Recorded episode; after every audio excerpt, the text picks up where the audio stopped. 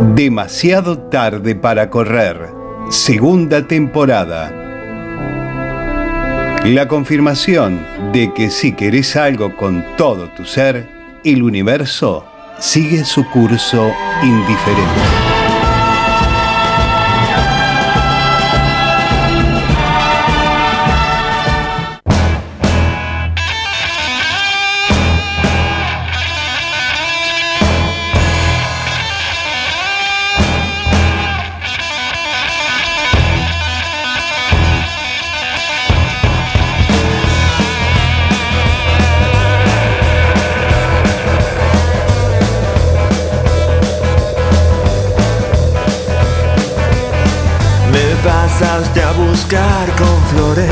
Estrellas en el pelo.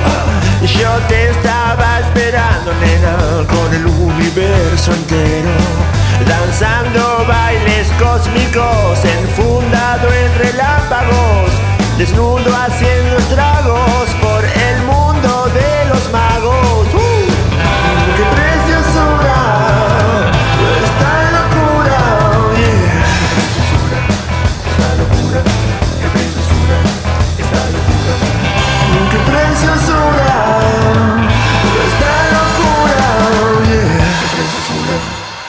locura, qué preciosura, esta locura.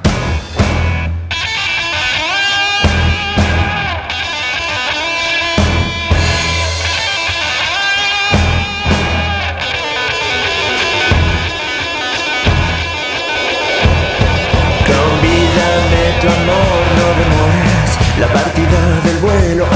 A mí me da lo mismo, nena, en el cielo o en el suelo. Yo crecí entre blues tóxicos de campos de algodón cosechado. Hoy te canto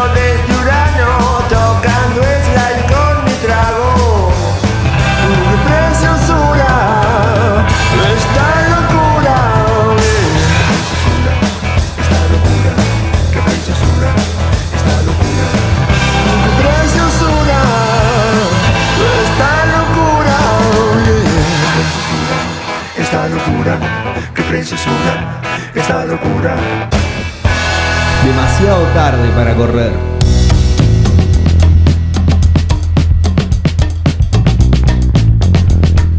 Eh, primer, eh, demasiado tarde para correr con lluvia, según me informa el equipo de estadísticas. Aquí arrancamos otro programa aquí por FM Forti.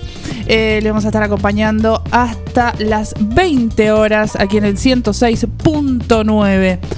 Eh, les recordamos, como siempre, que nos pueden escuchar a través de www.forti40fm.com.ar. Nos pueden mandar un WhatsApp al 2317 517609 o llamar al teléfono fijo 524060, que todavía no sabemos atender, básicamente, porque no hemos podido comunicarnos con nadie. Eh, voy a pasar a saludar aquí a mi compañero coequiper de.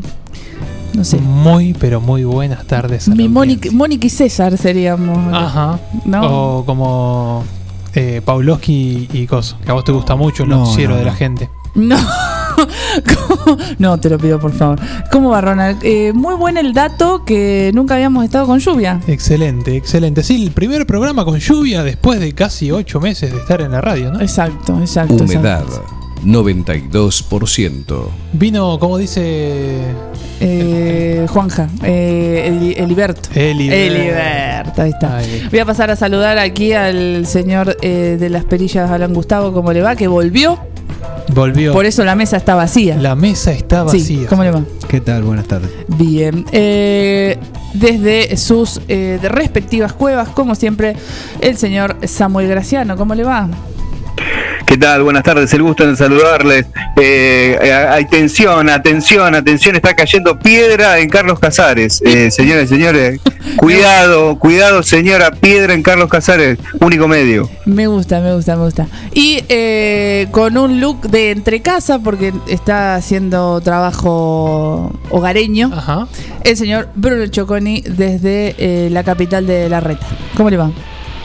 ¿Cómo les va? Acá desde la República Separatista de la Baldosa, reportando para este bello programa. La, ¿Cómo le va, la compañeros? humedad se siente, el noventa y tantos por ciento se siente en el flequillo de Bruno Giovanni. Sí, muy parecido al Riquelme del 2007. Sí.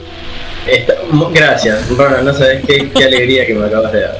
Bien, nos vamos a estar eh, acompañando con noticias, con entrevistas. Tenemos un programa cargadísimo, pero vamos a arrancar eh, con las noticias. Si te parece, arranca eh, Ronald. Bueno, eh, justo hablando del Choco, eh, vo- volviendo a las estadísticas del Choco, ¿no? Que había dicho que se come un alfajor cada 70 segundos hace unos programas atrás.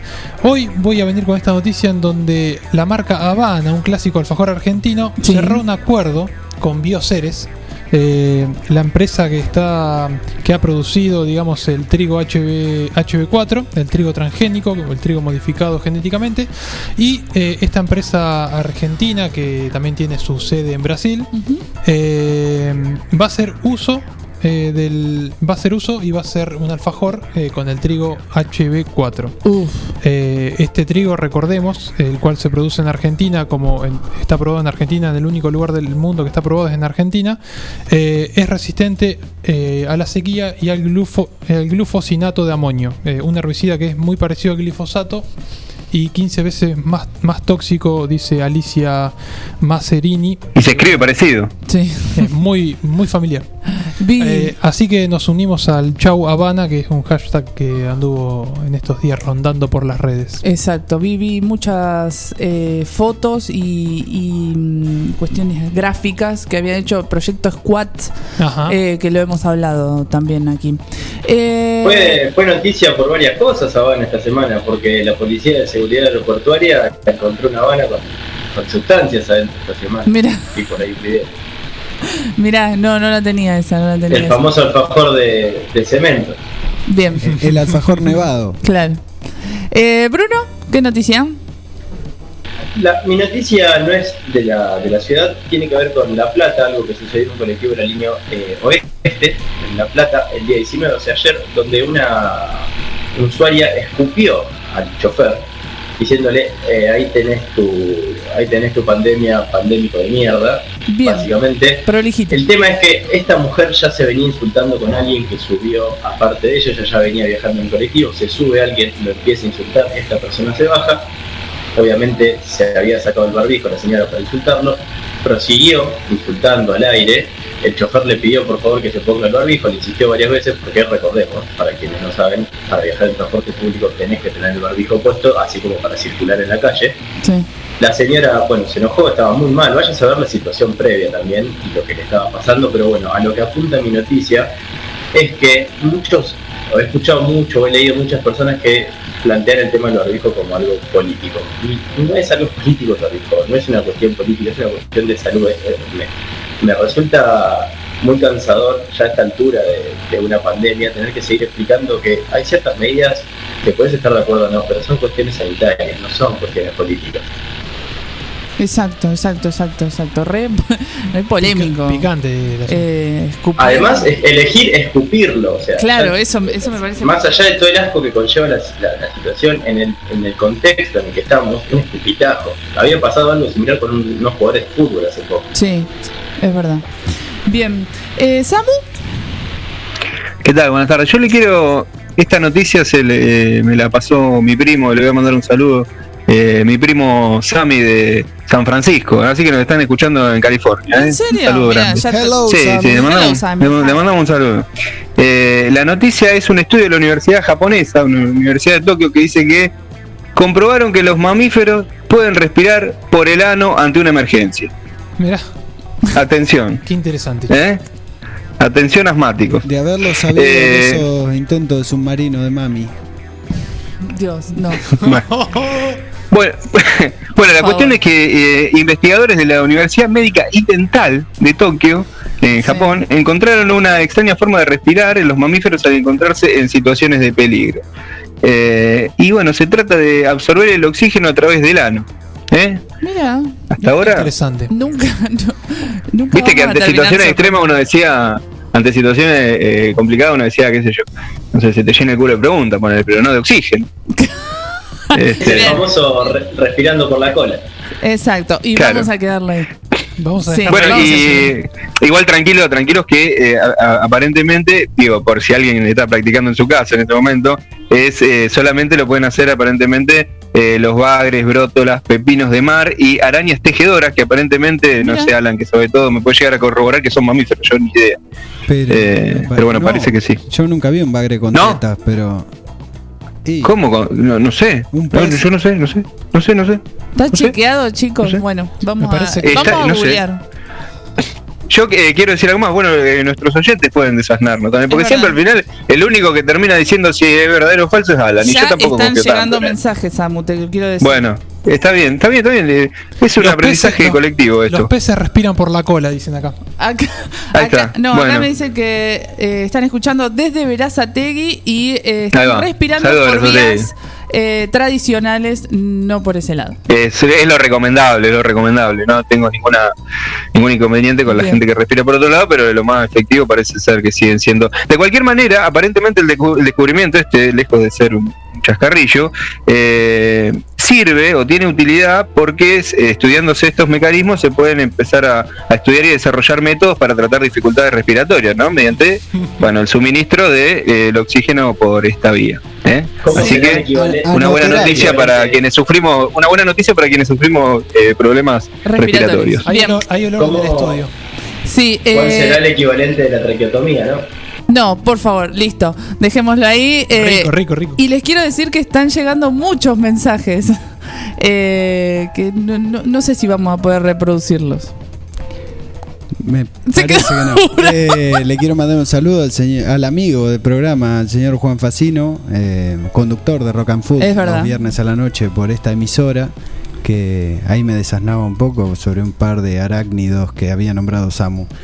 Eh, Samu, eh, eh, Facino es como el oráculo de la radio, viste que él siempre está. Gracias Juan Facino para demitificar la- la- el conocimiento de Alan Robredo que, que, que, eh, basta.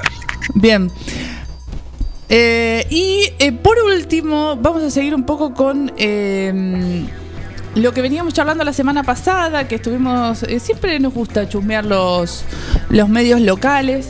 Y esta semana nos llamó muchísimo la atención eh, una noticia que voy a leer primero el título de la noticia y después voy a leer cómo lo cambiaron Ahí va. Ah, Porque- tuvo edición. Sí, porque ha sufrido cambios.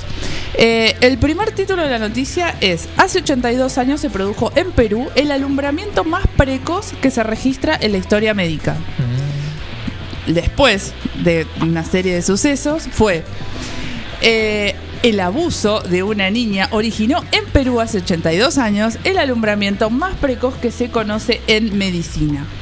Eso de unas horas eh, para otras fue como cambió el título de una noticia de aquí del medio local, donde eh, seguimos apostando a eh, la conciencia, digamos, eh, periodística dentro de los medios locales y de estar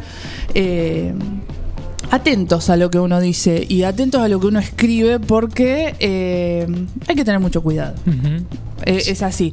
Eh, la noticia habla sobre eh, una niña que eh, fue madre. Le voy a leer párrafos para que pensemos juntos, ¿no? Cierto día su padre, Tiburcio Medina, notó que la niña tenía un vientre abultado y ante supersticiones que tenía una culebra dentro. Se la llevaron a varios chamanes y ahí pudieron decir que estaba embarazada. Estamos hablando de una nena de 5 años, chicos.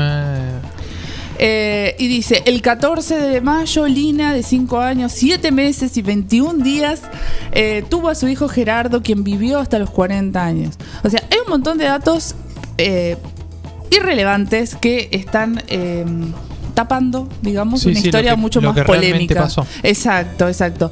Eh, otra de las frases que dice, nunca se supo quién era el padre del niño. Que yo me río, pero es terrible, Sí, chicos. sí, sí. Y, eh, dice- y el final, que si vamos a hablar de, de- o sea, de cómo se cierra esta nota, que si la quieren buscar, eh, después la podemos compartir. Eh, el cierre de esta nota es, Lina, a sus 88 años, no habla del tema. Ajá. Eh, no se puede decir absolutamente nada. Vamos a seguir hablando sobre eh, lo que pasa en los medios locales y lo que estaría bueno eh, empezar, digamos, a, a pensar y a repensar. Sí, está bueno porque además lo que leemos es después lo que decimos, entonces es como, eh, se me acaba de ocurrir una frase hermosa, pero, pero es así. Y si leemos que una hija, una tuvo un Esto hijo, es- una niña, Claro, eh, como una efeméride o como algo curioso, sí, sí, sí. es, es, es polémico. Che, che, pregunta, ¿es el mismo medio que la semana pasada la noticia Sí. de la lograda o, o no? Sí. Eh, se- digo, los medios, no voy a salir a bancar otros medios locales, pero No. se lleva todos los premios. este Sí. premio. El premio. Exacto, exacto, exacto. Así que bueno, vamos a seguir viendo y apelamos también a nuestros oyentes que nos manden esas noticias que, que les llama, que les llama. Son como, como, de, como desastre, noticias desastrosas en cadena. Exacto. Estaría bueno. Noticias estaría bueno. encadenadas. Exacto, acá ya están eh, mandando eh, las repercusiones también de estas noticias. Me gusta que nuestros oyentes estén eh, atentos. Les quiero comentar que nos pueden escribir a nuestras redes sociales, que es arroba demasiado tarde guion bajo radio. Eh, ahí ya está Néstor desde Verazategui, Fernanda eh, también nos está escribiendo, nos está escuchando la Chaca desde Córdoba, Eh, amigos, amigas, amigues que están eh, siempre ahí y mucha gente que se está sumando. Y tenemos una consigna, Hoy hay consigna. porque hay premio, como siempre. Exactamente. ¿Cuál ¿Qué- es la consigna? La consigna de hoy es porque sabemos que con lo que haces bien te ganás el pan, pero hoy te ganás el pan con lo que haces mal. ¿Qué cosas haces mal? Esa es la consigna. Así es. ¿Qué cosas eh, nuestros oyentes consideran que hacen mal? ¿Qué cosas haces mal, Ronald? Hablar. Yo para mí hablo muy mal. Conciso, conciso y preciso. Alan, Eh, muchas cosas. No, ahora no se me ocurre nada. Oh, O- operar- contestar preguntas al aire. contestar preguntas al aire. preguntas al aire, Bien. Exactamente. Ser espontáneo Ser espontáneo. Bien, ahora después le voy a seguir eh, preguntando. Eh, Samu, ¿qué cosas hace mal? Sí, yo estaba tentado a decir que hacer deportes, pero acabo de. eh, hace un rato fui a correr con mi amigo Gabriel Habitante y la verdad que hemos tenido un desempeño fantástico, así que podría decir jugar al fútbol.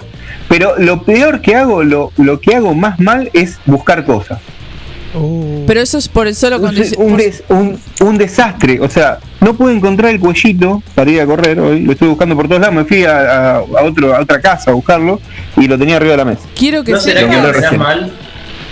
No, no, eh, no, no encuentro las cosas. eso es por tu condición de hombre. Eso quiero que lo sepas y lo vamos a charlar después. Lo Lo, dejo ahí, lo dejo ahí. Epa, bueno. Eh, Bruno, Soy muy malo estirando, estirando masas. Ah, Jamás, ah, no- expirando. bien, bien, bien, bien, bien. No, No, pensé, no, que, no, mira. pensé, pensé que estirando gemelos o No, aductores. no, no, no, no, no, eso lo hago bien, estirando masas. Soy un queso. Bien. No puedo, no puedo hacer una masa redonda. Apa, apa. Ah, Bien. es, es toda una técnica. Vamos a. Se salen varias No, charlas. no de acá. sirve para la masa, pero es un queso. Está bueno igual. Se Uh, complementa, ¿no? bien, bien, bien. Me gusta, me gusta. El humor. El humor a cargo de Alan Gustavo. Y eh, nos tiene una efeméride. La semana pasada grabó su efeméride Ah, ¿sí? muy interesante Muy hermosa. sobre Franci. Ujú. Eh, y ahora nos espera. La gente está esperando las curiosidades de Alan. Exactamente. Así que todo suyo y manda el tema. Sí, no, seguramente la semana pasada estuvo grabado y, y eso eh, hace que sea un poquitito más eh, ágil, ¿no? La, la forma de decirlo. No, pero hoy eh, lo que traigo es que ahora, el 16 de mayo, se cumplieron 55 años del lanzamiento de Pet, ay, Pet Sound Ajá. de los Beach Boys, eh, con el delirante de Brian Wilson. Acusando de estar en una competencia feroz con los Beatles, cuando, no sé, a mí me parece bastante unidireccional ese lío. La cuestión es que cuando los Beatles lanzaron Rubber Soul, eh, Brian Wilson se enojó mucho y mandó a la banda a una gira con otro cantante por Asia y se quedó en Norteamérica componiendo lo que sería Pet Sounds y grabándolo con músicos de sesión. O sea, no lo grabó con los músicos de la banda. Un loquito. Un loquito, sí. Bueno, pero cuestión que después salió Sgt. Pepper y se quería matar. Eh, Una serie de anécdotas. La cuestión es que el 16 de mayo de 1955, mil- 1966, perdón, perdón, hace 55 años, salía a la luz el disco que contiene y abre el tema que vamos a escuchar. Vamos. A ver.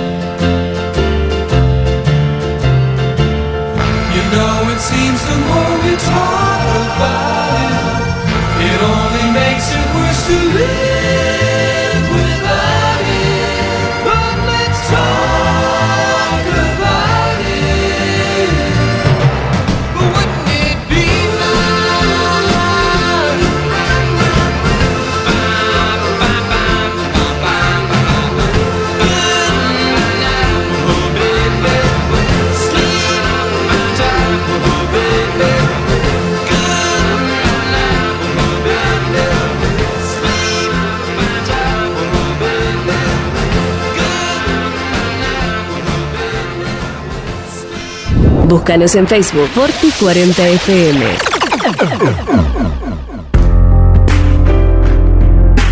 Tone Vinos Seleccionados.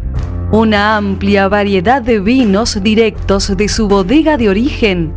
Vinos de autor, orgánicos y artesanales, pedidos al 2317 484 635 o por Instagram arroba ceton.e con entrega a domicilio inmediata. Toné, vinos seleccionados.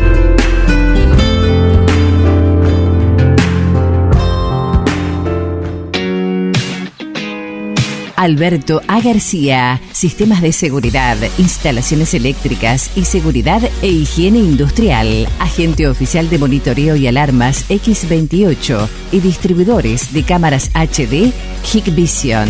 Somos distribuidores exclusivos de calzados de seguridad funcional y Boran, guantes Ganisol, indumentaria Ombú, matafuegos, elementos de protección personal 3M y Libus, entre otros. Línea de alarmas para ropa Sensormatic. Aceptamos todos los medios de pago y ahora 12. Alberto A. García.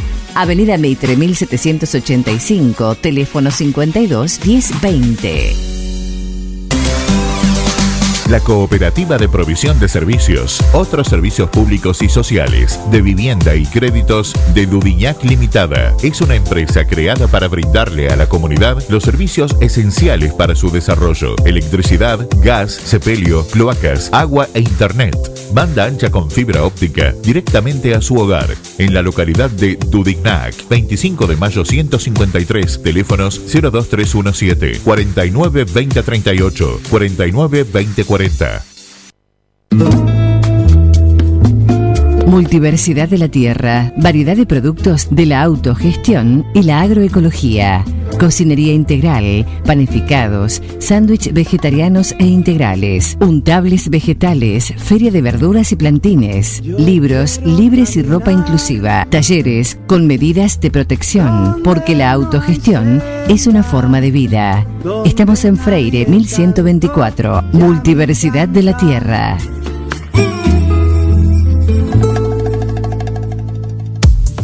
Un poco de todo. Distribución en 9 de julio y la zona de productos y marcas como Yerba Andresito, Amanda, Insecticidas Ray, Coca-Cola, Harinas Pureza, productos de limpieza Glay, Make, Elegante, Calypso.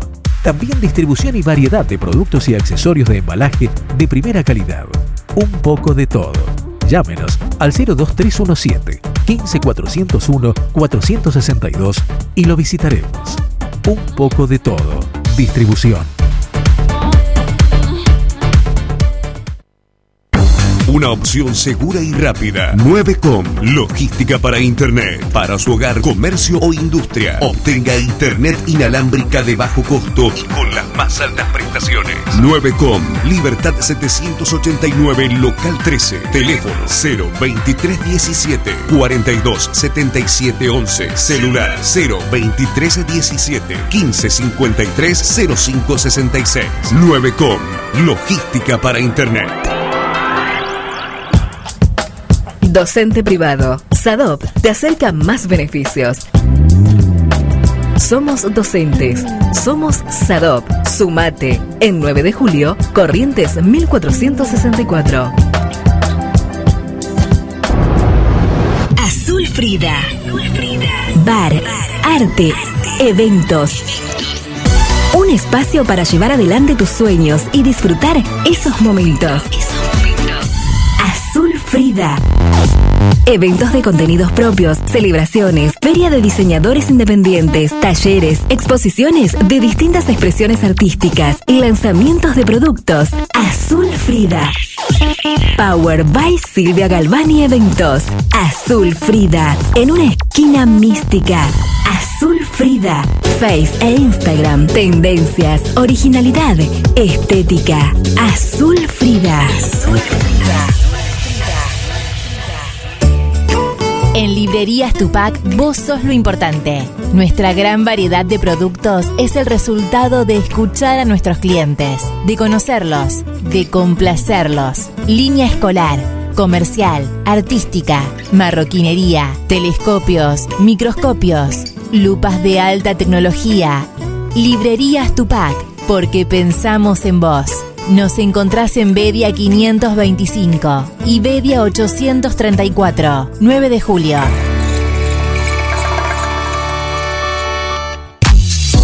Aquí la música te mueve. Forti FM 106.9 MHz. Música, cultura y deportes. Movete vos también. Tardes de diversión.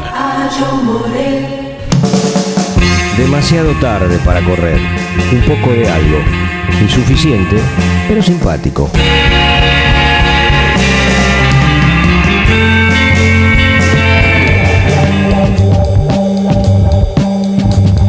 Bien, seguimos aquí en demasiado tarde para correr. Le mandamos un saludo a eh, nuestro compañero de la radio, Miguel Bengoa, también, que lo escuchaba a Graciolo y, y relacioné que hoy tampoco vino, pobre Miguel. Eh, si nos está escuchando, que, que mande un WhatsApp, porque él es de llamar, es del, del señor que llama. Un saludo grande, amigo. Y nosotros somos de no atender. Y nosotros somos de no atender, así que nada. Eh, que pronta recuperación eh, a Miguel. Eh, nos siguen llegando mensajes muchísimos eh, a nuestras redes, eh, que ya de a poco vamos a ir haciéndolo. Recuerden que con el sorteo se pueden ganar un pan relleno de los que comimos la semana pasada, que nosotros le hicimos el favor de probarlos por ustedes, de Multiversidad de la Tierra, que está ahí en Freire 1124. eh, y los jueves pueden ir a su feria de productos agroecológicos y cocina. Sí. Quería aclarar que es uno fresco, no es uno que quedó de la semana pasada. No, obvio, obvio. Son Lo van a ir a buscar riquísimos. Exacto. Lo ha probado aquí el señor eh, Gabriel García, lo ha probado Juan Jara, lo han probado todas las personas que han pasado por aquí la semana pasada, menos nuestro eh, amigo Carlos Graciolo, que como siempre lo saludamos. Los saludamos desde aquí. Eh, les voy a comentar algo que vengo, vengo conflictuada con, con- con mi espacio. ¿Por qué? Porque esta es la Semana Mundial del Parto Respetado. Ajá. Pero no vamos a hablar del parto respetado. Ahí va. Eh, la semana que viene sería lo que voy a hacer hoy, pero lo quise hacer hoy. Me parece perfecto, la ansiedad. Porque uno decide ante todo. Eh, mayo, para los que no sabían, eh, es el mes de la salud menstrual. Vaya tema, ¿no? Eh, más precisamente el 28 de mayo. Y me pareció importante visibilizar, digamos, este tema. Que deje de ser un tabú, eh, que deje de ser como de dar vergüenza y que tiene un montón de aristas y de problemáticas para todas las personas menstruantes. eh, que es mucho más complejo desde varias perspectivas, desde lo social, desde lo político y hasta lo económico.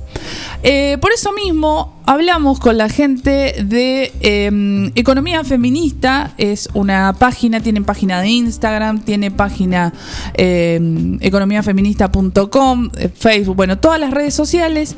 Y charlamos más precisamente con Lucía Espiñeira, que ella es eh, coordinadora de la campaña Menstruación, si quieren buscarlo es un hashtag que es hashtag menstruación eh, y miembro de este colectivo de mujeres.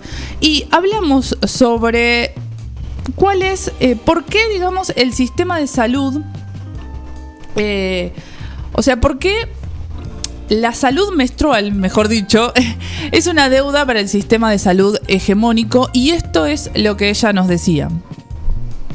Bueno, decimos que mm, la salud menstrual es una deuda del sistema de salud por varias razones. Este, en principio ya de por sí hablar de salud menstrual es romper con un estereotipo y un estigma que pesa sobre la menstruación vinculado a la higiene, ¿no? Que una palabra como higiene habla de un hecho sucio, ¿no? Un hecho como contaminado y que hay que, que limpiar, que descartar mediante productos descartables, esconder, ¿no? Avergonzarse por eso. Todas estas son palabras que resuenan cuando hablamos del tabú de la menstruación y por eso decimos hablar ya de salud menstrual y eso es una deuda que tiene para con nosotros el sistema de salud, pero también los medios de comunicación, la publicidad, eh, las instituciones médicas clásicas que siguen hablando de higiene, los productores de productos de gestión menstrual que siguen hablando de higiene. En este sentido también hablamos del sistema de salud como una deuda porque creemos que la provisión gratuita de productos de gestión menstrual, o sea, esto viene desde el Estado general, la provisión gratuita para las personas más vulneradas es una necesidad vinculada directamente con eh, factores como el ausentismo escolar eh, o como problemas de salud que se derivan de no tener los productos para gestionarla. Entonces, eh, si el sistema de salud se hiciera cargo de este sangrado de personas que no pueden afrontar estos costos que hoy sabemos son altos, según datos de economía feminista, entre 3.200 pesos si se menstrua con tampones, con toallitas, perdón, y 4.100 para tampones, estamos estimando que sale por año por persona menstruar. A lo que estamos apuntando, exigiendo al sistema de salud que esté más presente, es primero a desmitificar y a des velar, ¿no? A sacarle el velo a este tema, a hablarlo más, a que se estudie más en, en, la medicina, que se lo tenga en cuenta de otra manera. Hoy en día la menstruación gira mucho en los planes de estudio de las escuelas, por ejemplo, de la salud sexual integral o de, la, de las materias de ciencias naturales en torno a la biología, ¿no? Al tema de la fecundación y de cómo esto es un tema muy vinculado a la fecundación. Después, este, también otro tema que, hablamos mucho, cuando vamos a la ginecóloga, nadie nos pregunta cómo gestionamos nuestra menstruación. Entonces, otra deuda del sistema de salud es el acceso a la información sobre los productos que existen para gestionarla, muchos de ellos más baratos y más amigables con el medio ambiente que los clásicos que se venden en todas las farmacias y que estamos acostumbrados a ver en la televisión. Otro eje de nuestra campaña vinculado al acceso a la información, el sistema de salud y los sistemas de investigación en general nos deben investigar más sobre la menstruación, ¿no? ¿Qué efectos puede tener sobre un útero, eh, una vulva, el contacto durante tantos años con productos en los que se ha encontrado glifosato, como son los productos descartables? ¿Cuáles son las consecuencias de menstruar eh, durante tantos años y, tener este contacto directo con estos? Eh, ¿Cuáles son las alternativas para quienes tienen endometriosis, para otros síntomas que se develan como parte de un dolor menstrual, pero en realidad son otra cosa, ¿no? Enfermedades vinculadas a la menstruación que no se investigan. Eh, entonces, tratar estos temas, hablarlos más en el consultorio, hablarlos más en la facultad de medicina, investigarlos en los centros de investigación en, donde se produce academia y conocimiento, es importante, es otra deuda. Y por último, la deuda económica, vinculada a poder cubrir la demanda de estos productos de quienes no los pueden costear. Bien, ahí pasaba Lucía Espiñeira. Varias cosas dijo. La verdad que fue muy. Fue muy sintética porque hay como muchísimas eh, aristas. Me quedo con. Eh, con lo de hablar más, ¿no? Uh -huh. Con lo de poder sacarle el velo a, a este tema, eh, que todo el mundo se entere cuáles son los productos más adecuados para la gestión menstrual. Eh, y hablaba de la deuda que tiene el sistema de salud y los medios y la publicidad. Eh, desmitificar un poco eso que, que, muestran los medios. Primero que la sangre no es azul, uh -huh. chicos. Sí, sí, sí. Basta, no somos pitufos. Recién ahora en, en algunas propagandas. Exacto, exacto. Eh, y además de esa mujer eh, feliz eh, menstruando, y eso es totalmente una mentira. Uh -huh. Y nos venden eso y nos quieren vender un montón de cosas como productos de gestión menstrual contaminados con glifosato. Y no nos venden información, que es lo que nosotros necesitamos.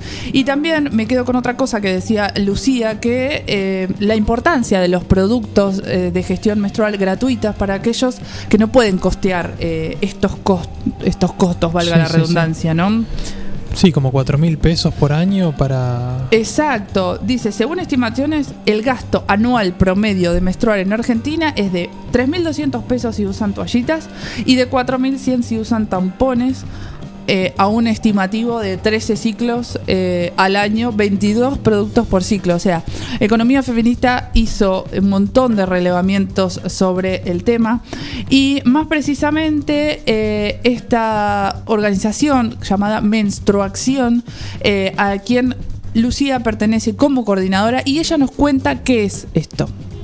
Nuestra acción es una campaña que armamos eh, desde Economía Feminita allá por el 2017, el 8 de marzo, que fue el paro internacional, el primer paro internacional que hicimos como feministas. Eh, desde la organización Economía Feminita lo que buscamos fue visibilizar un tema que mm, nos parecía súper relevante, que es la desigualdad menstrual o eh, a la menstruación como un factor de desigualdad económica. En ese momento lo que hicimos fue dedicarnos a juntar donaciones, pero lentamente nos dimos cuenta de que esto tenía un tema mucho más fuerte por detrás y más profundo de velar, y entonces confeccionamos algunos proyectos de ley que buscan, entre otras cosas, la quita del IVA de estos productos para bajar su precio, la provisión gratuita para que nadie se quede sin eh, poder gestionar su menstruación de manera correcta eh, y más investigación, datos y difusión de estos temas para develar el tabú, el velo que existe hoy sobre la menstruación. Creemos que es un tema sumamente ligado a la vergüenza y a estereotipos varios que sufren las mujeres y las personas menstruantes.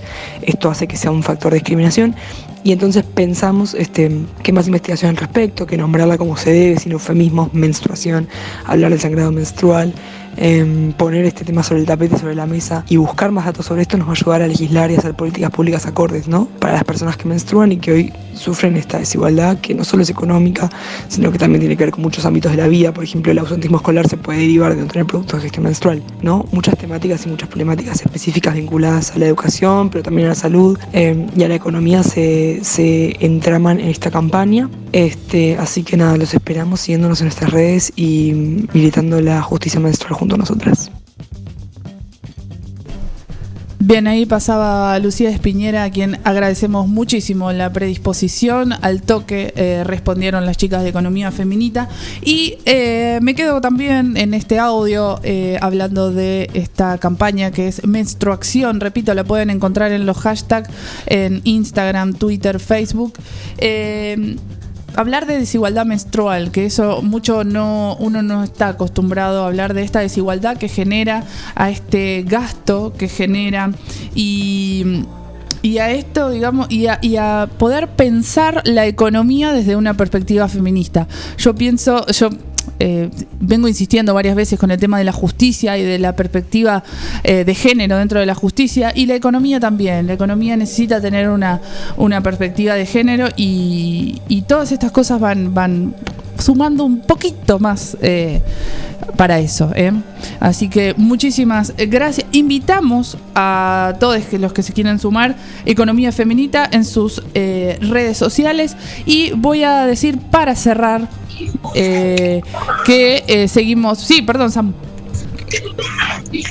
No, no, está bien, igual no, no era ya. No, me, me interesa saber eh, la gente que nos escucha si está al tanto de estos datos, por ejemplo, que estabas dando vos. Está buenísimo la pregunta. Sí, Mu- sí, sí. Mucha gente eh, por redes No sé. privadas y por Instagram diciendo. Yo que conocía, por ejemplo, pero por ahí Sí, y de hecho hay, hay, hay distintas formas de gestión menstrual, digamos, que- Exacto. que, quizás no, es- no, no están tan, no sé, eh, difundidas. Exacto, lo que es la ropa, la, la- los productos de gestión menstrual descartables, las copas menstruales que ahora se están empezando a ver un poco más, pero es algo que viene de hace mucho tiempo. Eh, la información, mucha gente no se anima a probar estos productos y se queda en la comodidad de, de lo conocido, digamos, y no saben el daño que causan. Eh, así que propongo que eh, todos aquellos que estén, todas personas, toda aquella persona menstruante que esté escuchando, busque, se interese y, y, y se informe más para que pueda para que sea capaz de elegir y de además para poder eh, hablar con su médico médica eh, sobre lo que es eh, la salud menstrual. Y recordemos que no es una problemática, digamos, solo económica, sino también es una problemática Social y de, política. de salud Y y, de salud. ambiental. Exacto. Exacto, es algo que eh, acapara muchos eh, sitios, digamos. Y eh, cierro con esto que ya pasaron más de dos meses y seguimos reclamando dónde está Tehuel.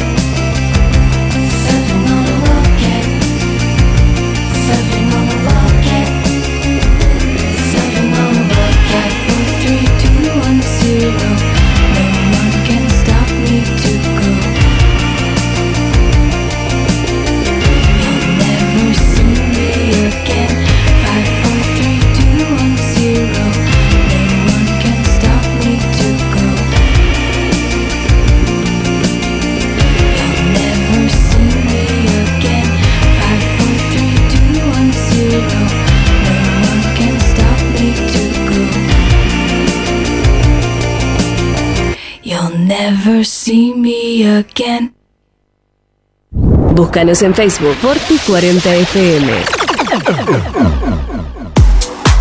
Pizzería Francesco, la posta de lo bueno. Empanadas, sándwich, tartas, tortillas y la mejor variedad de pizzas. Abierto de martes a domingo con envíos a domicilio. 52 18 10. Pizzería Francesco, la posta de lo bueno. Una opción segura y rápida. 9com, logística para Internet. Para su hogar, comercio o industria. Obtenga Internet inalámbrica de bajo costo y con las más altas prestaciones. 9com, Libertad 789, local 13. Teléfono 02317 427711 Celular 02317 1553 0566. 9com, logística para Internet. La vida puede ser muy dura, por eso te ayudamos a enfrentarla. Acércate a Rubén Alejandro Fernández, productor asesor de seguros, representante de Zurich, provincia, Sura y asistencia al viajero Coris. Encontrarnos en Avenida Mitre 1737 9 de julio, teléfono 520669, porque asegurarse es una prioridad, no una opción. En Librerías Tupac, vos sos lo importante. Nuestra gran variedad de productos es el resultado de escuchar a nuestros clientes, de conocerlos, de complacerlos. Línea escolar, comercial, artística, marroquinería, telescopios, microscopios, lupas de alta tecnología. Librerías Tupac, porque pensamos en vos. Nos encontrás en Bedia 525 y Bedia 834, 9 de julio.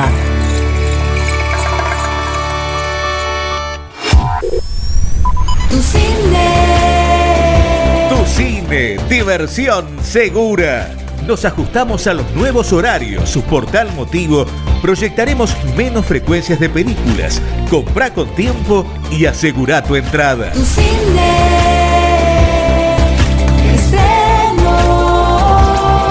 Comprá para cualquier día de la semana. Boleterías desde las 16 horas. O baja la app en Play y App Store y comprá online. Sábados y domingos matiné. Comprá con tiempo, no te quedes afuera. Tu cine, diversión segura.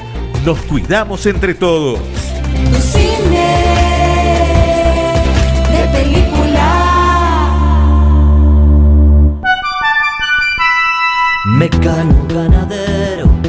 Siendo pionero en sistemas de manejo de ganado. Introdujo sus diseños de corrales de caño, hoy es líder absoluto del mercado. Desde su 9 de julio, con excelencia y calidad, llegó a cada rincón de este país y en toda Latinoamérica. Los campos mucho, su trabajo se levanta con orgullo. Mecano ganadero, negocio asegurado, sistema líder en manejo de ganado. Mecano Ganadero, sistema líder en el manejo de ganado. Pilmaiken, Sociedad Anónima, Máquinas y Repuestos Agrícolas, representante oficial de sembradoras Dumaire y monitores de siembra Control Agro, venta de nuevos y usados, repuestos Agrometal, Bertini, Crucianelli, Igersol, Tosolini y todas las marcas. Pilmaiken, Sociedad Anónima, con la experiencia de años de la familia Bouflet. Visítanos en Avenida Mitre 4025, teléfono 425-092 o nuestra página web www.pilmaiken.com.ar, mail pilmaiken.speedy.com.ar. Multiversidad de la tierra, variedad de productos de la autogestión y la agroecología. Cocinería integral, panificados, sándwich vegetarianos e integrales, untables vegetales, feria de verduras y plantines, libros libres y ropa inclusiva, talleres con medidas de protección, porque la autogestión es una forma de vida. Estamos en Freire 1124, Multiversidad de la Tierra.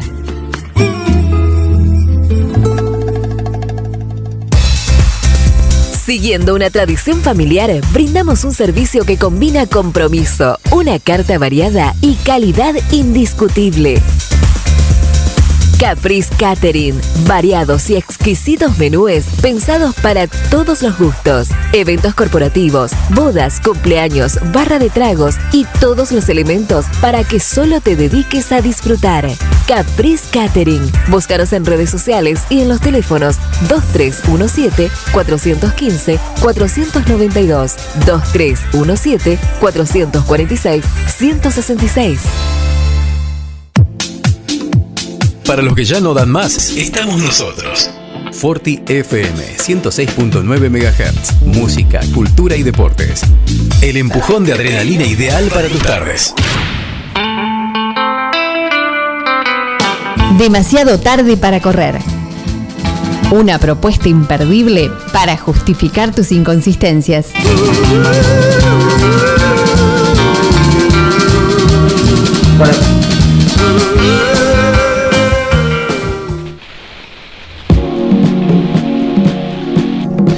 Mirá cómo llueve, mirá cómo llueve. Qué hermosa tarde de lluvia en la ciudad de 9 Nos de hemos julio. preparado unos cafés, estamos acá, espero que ustedes están igual. Le mandamos un eh, le mandamos un saludo a Florencia que vino a buscar los aros de que se ganó la semana pasada de Eliana Marini, que si no la siguen aprovecho para decirle que la sigan porque es tremenda artesana del, del aro. Qué buena, todo. qué buena elección de aros que hizo. Sí, la verdad que sí. Muy buena. Eh, la verdad que estos días de lluvia agradezco a Gabriel García el, el haber construido esta estufa hogar en el, en el estudio de la Forti para poner los pies acá y, y bi- calentito. Sí, esta sí, estamos como en casa. Gracias Ronald por traer esta manta y este pan con chicharrón. Eh, tenemos. Hoy es un día. Hoy Hola, hola, hola, hola, ¿me escuchan? Perdón, perdón, Eh, sí, perdón, ¿me querido. escuchan? Sí, querido, te escuchamos. Parece el. eh, Se, se, Tinelli, eh, registran vientos, vientos de hasta 170, vientos de hasta 170 kilómetros en, en General Viamonte. Ah. Atención, Ah, la gente No que pesa menos de alarmar a nadie. 70 kilos en la calle. Eh, bueno, hoy es un día muy particular porque tenemos como un montón de, de todo, pero hoy es el día de ellas. ¿Ah, sí? Sí, el día de ellas. Ah, tenemos Mirá los efectos de sonido. Cuando no hay efecto de sonido se hacen con la boca acá. Ojo. Tenemos visitas. El señor Bruno Chioconi nos va a comentar de qué estamos hablando, de qué locura estamos hablando, mientras disfruta un rico pan con chicharrón eh, de la mochila del Ronald. Me caes mal, porque yo no pude probar nada de toda la comida que le llevaron. Todos ahí, se- les- ojalá les caiga mal. A- No al oyente o oyenta que lo haga. Bueno, vamos a hablar de, de las abejas, porque hoy es el Día Mundial de las Abejas, estos animalitos a los que muchos les tienen miedo, otros no, y muchos viven de su producción. Pero Yo soy hablar- alérgica, chicos, no es que le tengo miedo, me muero. No, bueno, sos, sos como el, el chiquito de mi primer beso, Sí, que sí. la quedó ahí después de, de joder, de La hincharle las bolas a un Macaulay panal de abejas. No, mirá lo que me hiciste acordar. No, nos Eh, vamos, chicos. clásico. Cerrar el programa, nos vamos. Chao. Bueno, pero ya está. M- más trágica que esa es mi nombre Sam, pero no tiene nada que Le- ver. La chica, la chica le decía, la chica le decía, le, le falta, lo que pasa es que no tiene los anteojos puestos. No, Le decía, no, ¿Se no, acuerdan basta, de esa basta. escena? Sí, que lo estaban velando ahí en Por el comedor. favor, por bueno, favor. pará, pará, no nos vayamos de tema. Vamos a meternos. ¿Alguna vez escucharon el término abeja africanizada o abeja asesina? No. Ay, abeja asesina, qué terrible. No, yo escuché lo de la africanización del conurbano por Pablo Sirven. No sé si No, no, no, no, tiene nada que ver con lo que haya dicho el pelado botones, es una cuestión eh, del, del reino animal, lo que estoy diciendo yo, sino que vamos a, a a aclarar los tantos. La abeja, las abejas comunes o las que normalmente conocemos son las apis mellifera o son las abejas europeas, son las que las los apicultores las manejan con unos chorritos de, aceite, de aceite no, de humo que, le tiran a las colmenas. Bueno, el tema es que las abejas asesinas o africanizadas son una creación, o mejor dicho, un error del, del humano. ¿Qué pasó? Para conocer el origen nos vamos a, situar en Brasil a mediados de los 50, cuando el país vecino, que hoy en día comanda el amigo Bolsonaro, se, se dedicaba a la, producción de miel, y era uno de sus fuertes, pero bueno, como, como cualquier empresario, como cualquier negocio que va bien y ve las capacidades de ampliar, querían aumentar esta, esta cantidad de miel que producían para exportar y para consumo propio. Fue entonces cuando un biólogo, ingeniero agrónomo y genetista brasileño que se llamaba Warwick Esteban Kerr, se le ocurrió que se podían cruzar las abejas europeas, o sea, las que ya habitan esta, habitaban esta región, por una variedad de, que habita en África Meridional, así que partió para Tanzania en búsqueda de reinas para cruzarlas con zánganos europeos y que sea algo para trabajar en, en la mayor cantidad de miel. ¿Por qué fue a buscar a estas abejas? Porque bueno, tienen la capacidad de producir más miel con menos recursos, por el hábitat en donde se criaron. Soportan sequías, ataques de depredadores y utilizan mejor los recursos.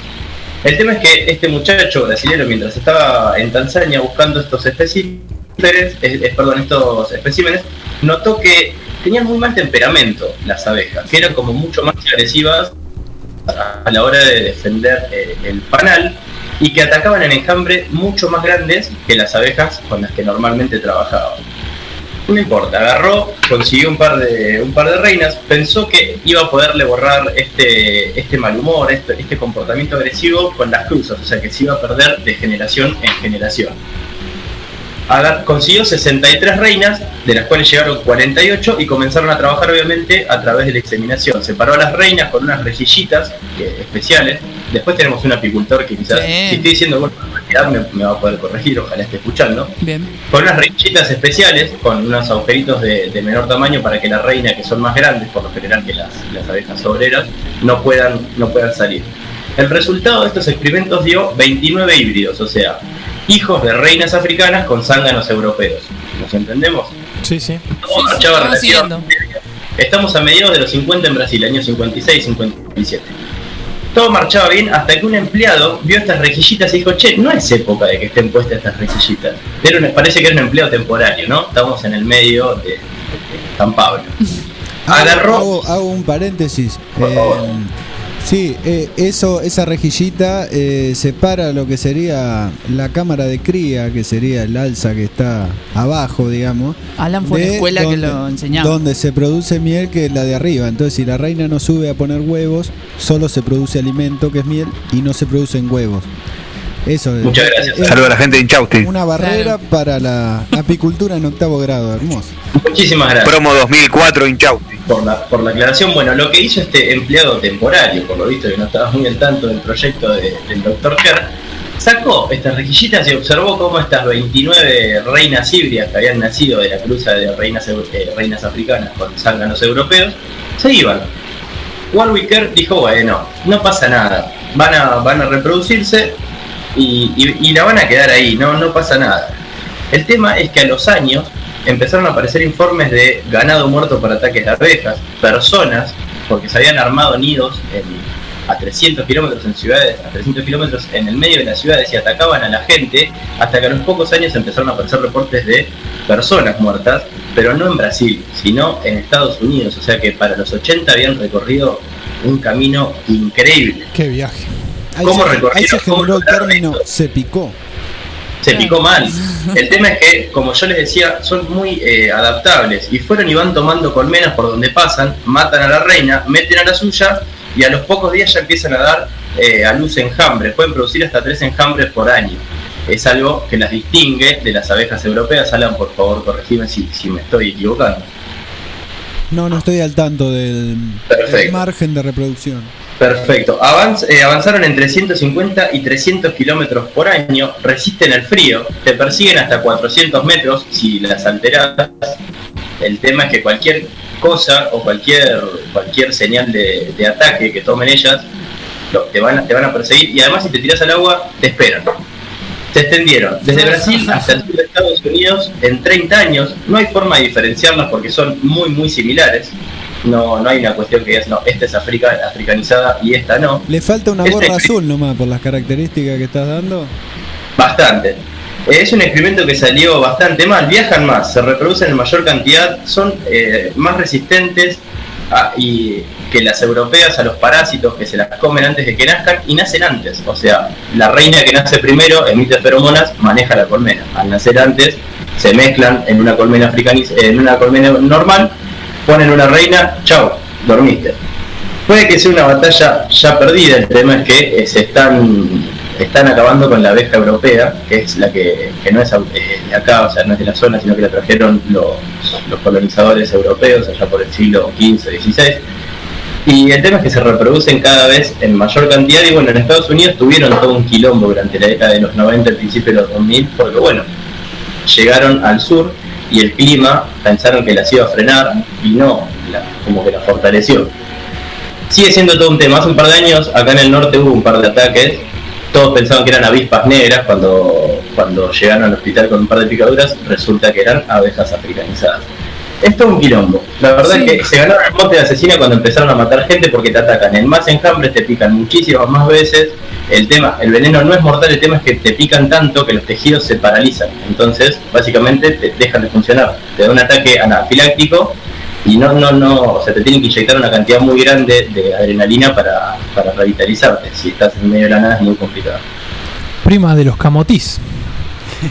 Y capaz, lejanos, ¿eh? Vamos a cerrar con algo más alegre esta columna de Te lo pido por favor que me da miedo. Vamos, vamos a escuchar un tema hermoso de los redonditos de ricota que se llama Rock de las abejas, es un inédito, pero vamos a poner la versión de los fundamentalistas del, del aire acondicionado que hicieron hace poco en A los pájaros, con Pablo Baragri al frente, así que escuchamos Rock de las abejas en el Día de las Abejas y ya volvemos con más demasiado tarde. Esto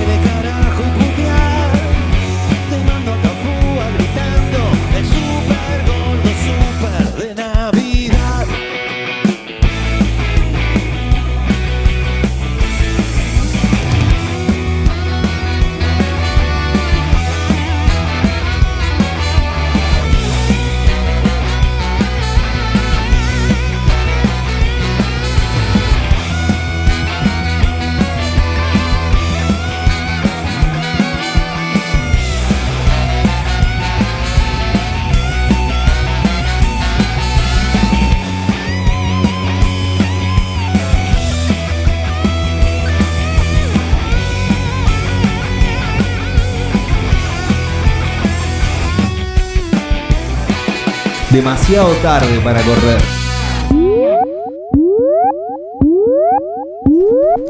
Bien, eh, seguimos aquí en demasiado tarde para correr. Eh, le mandamos un saludo a nuestro compañero de radio, el señor eh, Carlos eh, Graciolo, quien nos informó para que mañana estén atentos que a razón del caso fatal de rabia en Coronel Suárez, no sé si sabían. ¿Un caso de rabia? Sí. Eh, mañana van a estar entrevistando a Felipe Anagoiti en la ventana radio. ¿eh? Así que todos atentos ahí a las 8 de la mañana. Eh, van a estar entrevistándolo. Eh, saludos a la gente de Conciencia Agroecológica también que nos está escuchando. Alan.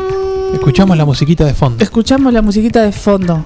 Eh, le decimos a la señorita que nos está que se está por ingresar, por favor, que se mutee y que en breve va a ser llamada. Eh, que tenemos una nota ahí esperando eh, en vivo. Le vamos a pasar eh, la posta al señor Alan Gustavo. Sí, ¿qué tal? Bueno, el pulpo. El pulpo. Hoy les vengo a recomendar algo corto, como, como ya hablamos la otra vez. eh, la, el canal BBC 4 eh, tiene muy buenos documentales, por lo menos lo que tiene que ver con la música y la, la cultura en general. Y en esta ocasión eh, les quiero recomendar fervientemente a todos los que les interesa por algún lado de la música eh, ver el documental Synth Britannia. Synth, como de sintetizador, Sí. Britannia. Es un documental del 2009, dura una horita y media, está subtitulado en castellano. ¿De qué va Synth Britannia? Eh, básicamente es el repaso de la New Wave y el post- post-punk eh, inglés desde comienzo de los 70, mediados de los 70, digamos, hasta el año 83, que es donde hace un corte el documental en, su criterio de, de muestra, ¿no? Sería algo así como del 77 al 83. La cuestión viene de que muchos británicos quedaron flayados con, con el estreno de La Naranja Mecánica y, y la, y esta banda sonora compuesta por, por la compositora trans eh, Wendy Carlos en el 71, acompañando a Robert Moog para, digamos, diseñar lo- los primeros modelos de, de sintetizadores. Eh, en un comienzo, en el 68, para interpretar eh, obras de Bach, digamos, emulando una orquesta. Y en el 71 fue contratada para, para hacer esta banda sonora. Todos la conocemos, de la Naranja Mecánica. Cuestión que los jóvenes ingleses quedaron flashados con esta situación. Y a esto se suma que en el 74 Kraftwerk larga eh, el single Autobahn, un- una canción de 22 minutos. Ah, tranqui. Eh, una eh, que, con ambientes eh, ruteros, digamos, eh, muy, muy galardonada y celebrada en toda Europa.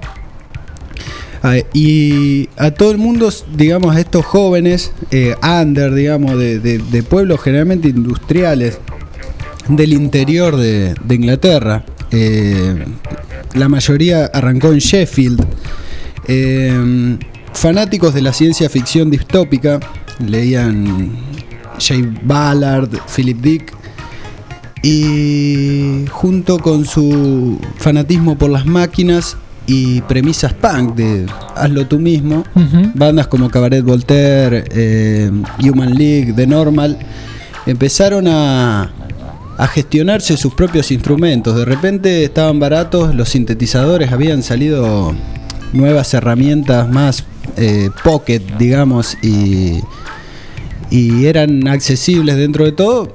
Igual ellos empujaron mucho el desarrollo de estos aparatos, inventando nuevas cosas, bajando planos e intentándolo. ¿Viste? Eran todos como unos nerds de la informática. Sí, sí, pero cre- creándolo ellos mismos, digamos, también. Exactamente.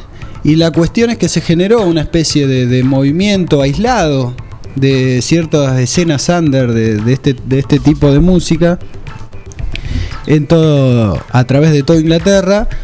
Y un día se levantan, prenden la tele, el programa de moda y en Top of the Pops, el programa que catapultaba la fama, todo lo que agarraba en, en Inglaterra en la década del 70 y anterior también, y posterior también. Eh, y resulta que vuelven de una pausa y aparece parado como un androide Gary Newman, Newman eh, cantando y quedaron todos flayados porque es como que nadie se conocía, ¿viste? Y de repente eh, llega eh, al mainstream este, este nuevo tipo de música donde se dejaban de lado las guitarras, donde se agarraba un sintetizador y se decía, loco, esto apretás un botón y lo hace solo. Y podés hacer ¿Viste? tu Ha- música. Había como una falsa Maravilla. también, una falsa creencia, porque también en parte los locos dice creíamos que no iban a agarrar tritis de hacer un bajo tres horas con la mano izquierda, Ujú. ¿viste? Era como una cuestión de.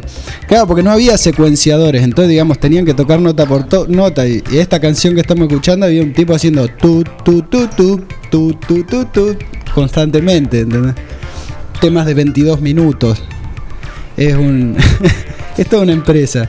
Y a partir de la aparición de Gary Newman en la tele, eh, como que cambió el paradigma y de repente se abrió las puertas. Esto fue en el 79 y ahí se abre una segunda parte donde entran nuevas bandas como Depeche Mode, eh, OMD, eh, Yazoo. con- Lindo, lindo, lindo, lindo. Y se, se armó ahí. Me encanta, a mu- de todas estas bandas, todas. Mu- mucho mucho dúo entre Sí. eh, eh, se, se asociaba la imagen de- del nerd eh, que agachaba la cabeza y tocaba el sintetizador y la chica que cantaba eh, como Soft Cell, eh, Eurythmics, qué sé yo.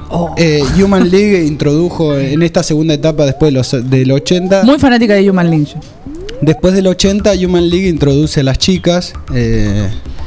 Y nada, bueno, se fue todo para arriba. New Order eh, tomó lo que pudo después de la desaparición física de Ian Curtis y el, desmembramiento, digamos, de Joy Division. Y nada, remata con una cuestión ahí con Pet Shop Boys, qué sé yo.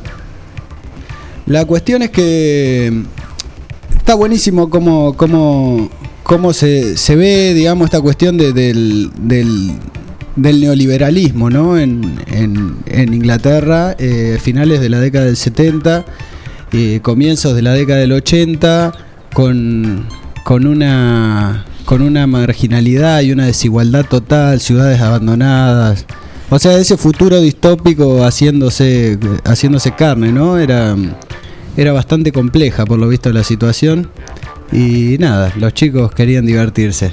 Eh, elegimos para, para ilustrar esta columna una canción de Gary Newman, eh, quien tiene un trastorno del espectro, espectro autista, eh, se llama Asperger, lo que de cierta manera no permite muy bien, inter- interpre- según él, ¿no? Según sus palabras, es algo que lo beneficia en su, en su carrera musical, porque de alguna forma le permite concentrarse de otra manera y, y le complica un poco las relaciones sociales. A partir de una situación de pánico, eh, ante un intento de robo, no sé, malentendido, el tipo se encierra en el auto y compone este tema Cars, que fue su mayor éxito del 79, y que hace alegoría a que la vida es más tranquila adentro de un auto en una ciudad moderna, ¿no?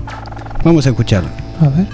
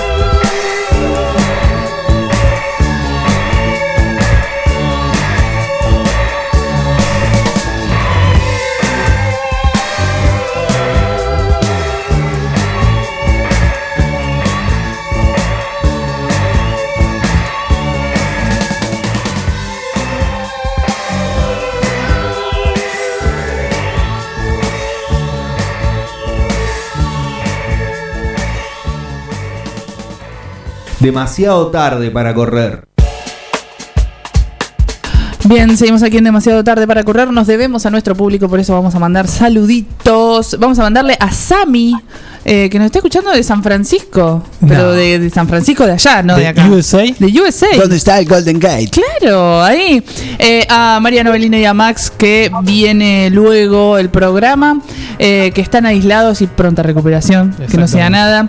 Y a Mariana Sattler, que también nos está escuchando, que recién nos mandó. Desde el trabajo, mucha gente escuchando Sí. desde el trabajo. Y es una persona que hace actividad física y eso nos llama muchísimo la atención. Vamos a hablar seguro con ella una vez. Hablaremos. Eh, pero ahora llegó el momento de contarles eh, a todos que el 9 de julio funciona una escuela de arte eh, comunitario, que es la Escuela de Arte Comunitario Cruzavías. Y vamos a estar hablando con Alejandra Arostegui, miembro de eh, esta escuela de arte. Alejandra, ¿estás ahí? Estoy acá, buenas tardes. ¿Cómo le va? Muy bien, ¿ustedes? Muy bien, muy bien. Aquí eh, en un programa recontra repleto de cosas, pero queríamos eh, difundir esto que pasa acá en el barrio, eh, más precisamente en el free, en el free, oh, en el SIC de French y Moreno. Eh, ¿Y qué es la Escuela de Arte Comunitario Cruzavías? Que nos cuentes. Bueno, les cuento un poquito. Eh, la Escuela de Arte Comunitario Cruzavías funciona en el SIC, en el Centro Integrador Comunitario de 9 de Julio, pero es de autogestión. Es una escuela de arte comunitario eh, creada por vecinas y vecinos que nos desprendemos de lo que fue el Teatro Comunitario Cruzavías, que cumpliría como 17 años ahora este año. Eh, entonces, eh, con ese mismo espíritu del teatro comunitario, viendo y leyendo cómo, cómo es la dinámica de la pedagogía donde funcionan los espacios de teatro comunitario, eh, que había una necesidad muy importante en el barrio, en la barriada que todos conocemos, ubicada del otro lado de la vía, no nos gusta decir ciudad nueva a nosotros. Eh, eh, que, de que los chicos y las chicas y las chiques no, no tenían mucha propuesta artística eh, disponible, eh, de fácil alcance y bueno, y ahí en el SIC, que es un espacio donde, donde los chicos concurren con, con mucha asiduamente. Entonces, desde el teatro comunitario creamos con el mismo espíritu de creación colectiva, de, mm, circularidad, de horizontalidad, la Escuela de Arte Comunitario Cruzavías, que cumple cinco años. Eh, esta escuela de arte, justo este año, también leyendo lo que pasa en el proceso, leyendo el contexto, eh, la hemos dado vuelta y estamos repensándola toda de nuevo y la idea es repensarla no solo entre el equipo coordinador, que somos 12 personas las que trabajamos, sino también con las chiques, con eh, les- las madres, los padres de los de las chiques y bueno, estamos en ese proceso. Eh, la verdad que eh, ahora por pandemia estamos reconfigurando todo, pero más de 100 chicos eh, y chicas han estado participando por año eh, en distintas actividades a lo largo de la semana. Perfecto, perfecto, Ale. Bueno, les recordamos que están los miércoles, jueves, viernes y sábado en el SIC. Hay diferentes horarios que se pueden eh, ver en las redes sociales. En el Instagram es arroba eac.cruzavías, también tienen un Facebook y eh, están promocionando también, bueno, obviamente, de más está decir que eh, tienen amplias eh, ofertas, está circo, teatro, música, eh, hay mucha gente que... quiere aportar, digamos, el arte eh, a, a los pibes y las pibas de Eso te iba, te iba a decir, porque mm, en esta reconfiguración de, de toda la escuela en la que estamos, eh, antes trabajábamos por grupos de edades. eh, Sí, eh, bueno, teníamos los chiquitos, los medianos, bueno, ahora estamos trabajando por disciplinas, está tr- tratando de hacer toda una integración, entonces por eso, como, como bien decías vos, hay circo, hay teatro, hay música, hay literatura, eh, y por supuesto respetando todos los protocolos, se está haciendo una organización muy importante en las burbujas, en desdoblar los horarios, eh, bueno, está, estamos organizándolo muy bien con también con el equipo del SIC que, que bueno con el que trabajamos ahí codo a codo eh, de forma muy muy buena, muy linda. Perfecto, perfecto. Y les recordamos eh, a todos que eh, la gente de la Escuela de Arte Comunitario Cruzavías está ofreciendo un bono contribución para poder seguir solventando y manteniendo estos espacios, 200, 300, 500 pesos, lo que puedan, que se pueden comunicar a las redes sociales, que los vamos a estar poniendo en las redes del programa también, y que ellos te lo alcanzan a tu casa y es una buena forma también eh, de colaborar con estos espacios. Te agradecemos muchísimo, Ale, por tu tiempo. A ustedes, a ustedes, la verdad que eh, un abrazo afectivo, decimos nosotros, nos, nos viene muy, pero muy bien en épocas muy difíciles. Tenemos eh, mucha gente que está trabajando y muchos materiales que tienen cinco años de uso y hay que reponer porque los chicos y las chicas y las chiques se merecen lo mejor. Y hay lugares en el que lo- el Estado... eh, no está como debería estar. Entonces, bueno, ahí estamos las organizaciones sociales cumpliendo esos roles, lamentablemente pidiendo siempre colaboración a la comunidad, que es la que labura también. Pero bueno, eh, un abracito afectivo de 200, 300, 500, lo que quieran, nos viene realmente muy bien. Gracias. Perfecto. Bien, eh, Glale, te agradecemos muchísimo, muchísimo por tu espacio y les invitamos a todos que conozcan eh, la Escuela de Arte Comunitario Cruzavías. Dos, tres, cuatro, un.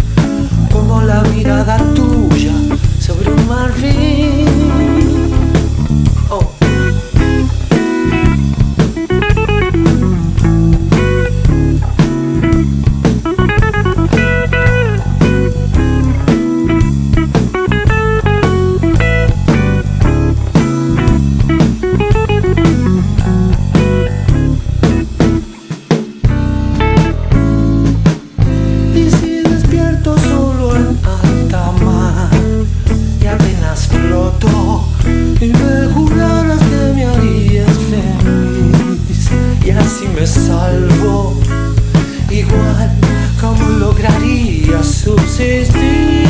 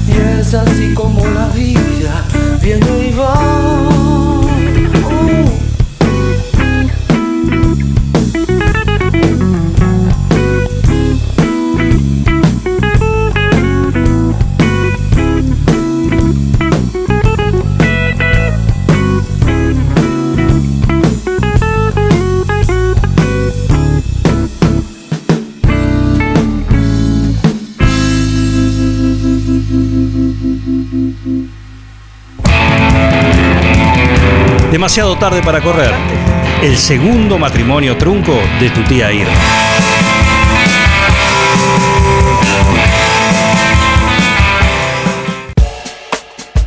Ahí estábamos escuchando al señor Juan Jara que ya mandó lo que hace mal. ¿Qué hace mal, Juan? Cocina muy mal, dijo. ¿Ah, sí? Por eso siempre anda tirando chivo diciendo que va a cocinar en otro lado y demás. No sé. Por eso le gusta la comida del Exacto. cuoco. Exacto. Manden en Y de arroba. Rosé, de todos lados, Sí. de- del Mataco Palacio, no le falta ninguno. Arroba demasiado tarde, guion bajo radio. Manden lo que hacen mal por un pan relleno de la multi eh, para la semana que viene. Eh, vamos a ver el momento del señor Samuel Graciano. ¿Qué tal? Buenas tardes, ¿cómo le va? Todo bien. ¿Qué, qué tiene para, para contar? Bueno.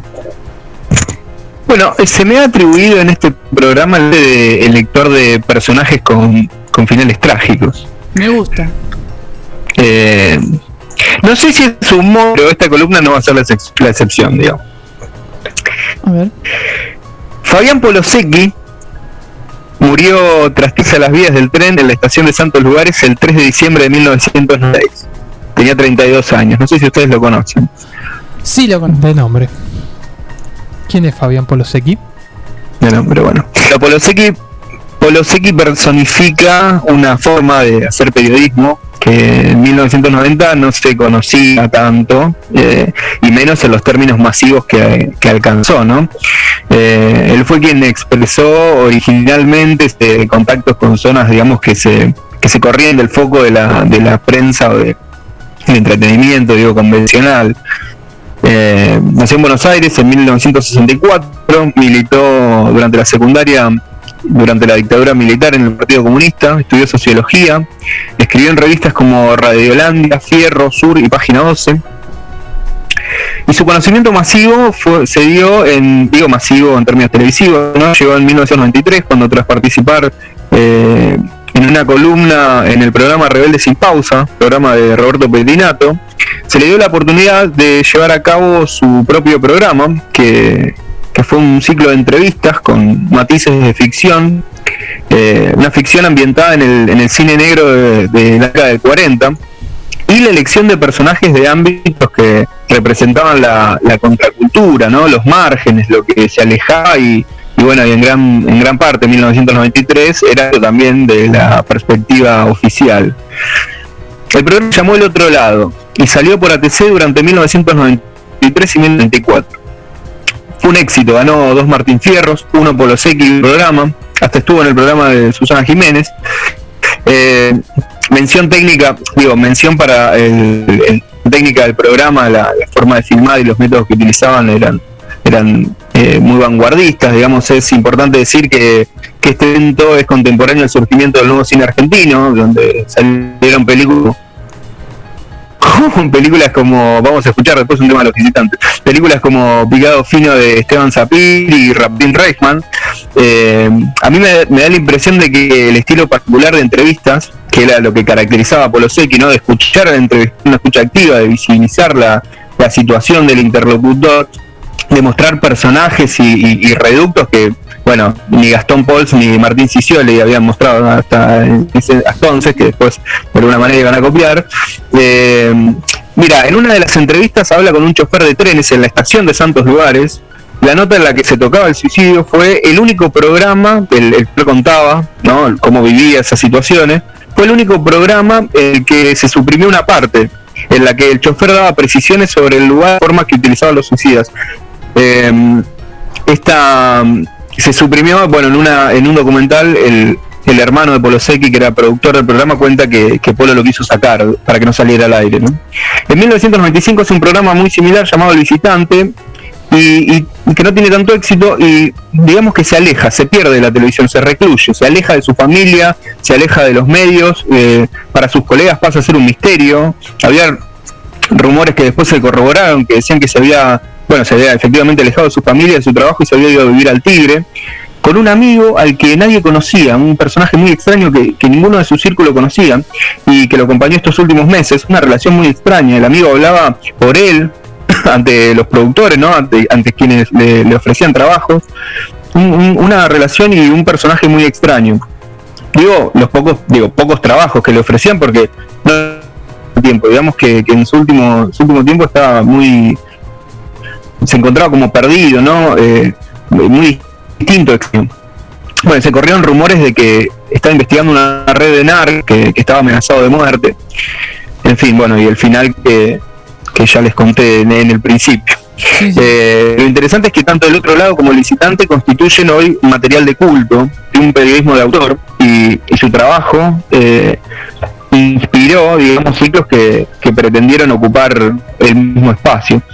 Por suerte muchos programas del otro lado están en YouTube, para quienes no lo vimos en su momento, y también están disponibles eh, dos documentales, uno se llama La Vereda de la Sombra, y también uno de un canal de YouTube que no recuerdo, pero lo voy a poner en Instagram, que se hizo muy a- que, se- que se hizo hace poco y es un canal de YouTube, no tiene la el, eh, digamos, no está realizado como La Vereda de la Sombra, que sí es un documental.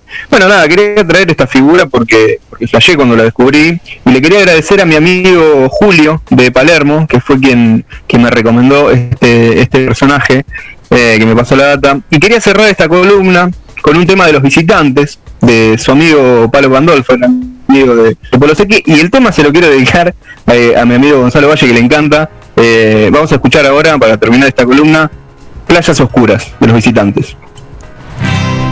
Ella juega con medallas, velas y libros sin tapa. El pendiente de las luces, sin Dios cambia por el cielo. Tiempo, tiempo sin una palabra, viaje, soledad y depresión. Y al fin, suerte su destino. Ella sola y otra ropa. Y en el silencio del cuarto Otro color en la silla Y eludió su nariz En la espuma de las olas. Los rebotes del sol Coronaron su final. Tiempo, tiempo sin una palabra Viaje, soledad y depresión. Y al Suerte su destino. Ella sola y otra ropa. Y en el silencio del cuarto Otro color en la silla.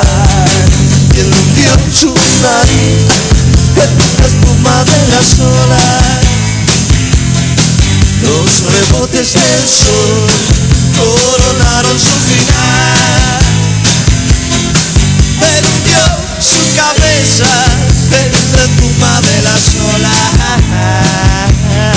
Los rebotes del sol coronaron su final. Lejos en una isla marrón, sin espejos y sin brújula playas oscuras por las luces cambia el cielo iluminó su cabeza en la tumba de las olas los rebotes del sol coronaron su final. Erudió su nariz en la tumba de las olas los rebotes del sol coronaron su final.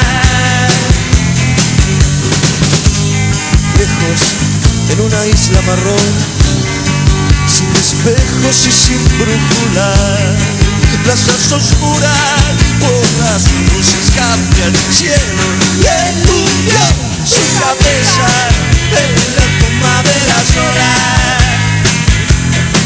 Los rebotes del sol coronaron su final. Perdió su nariz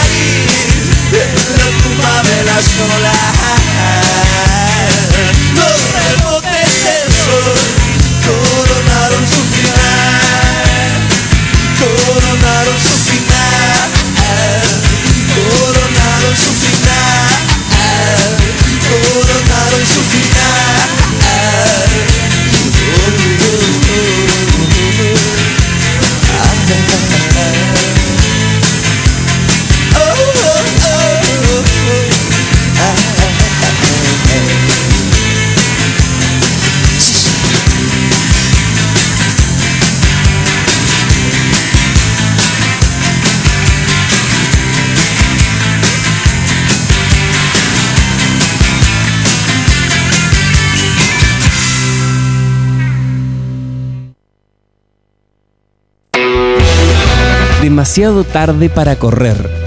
La bala de goma perdida en la manifestación del éxito.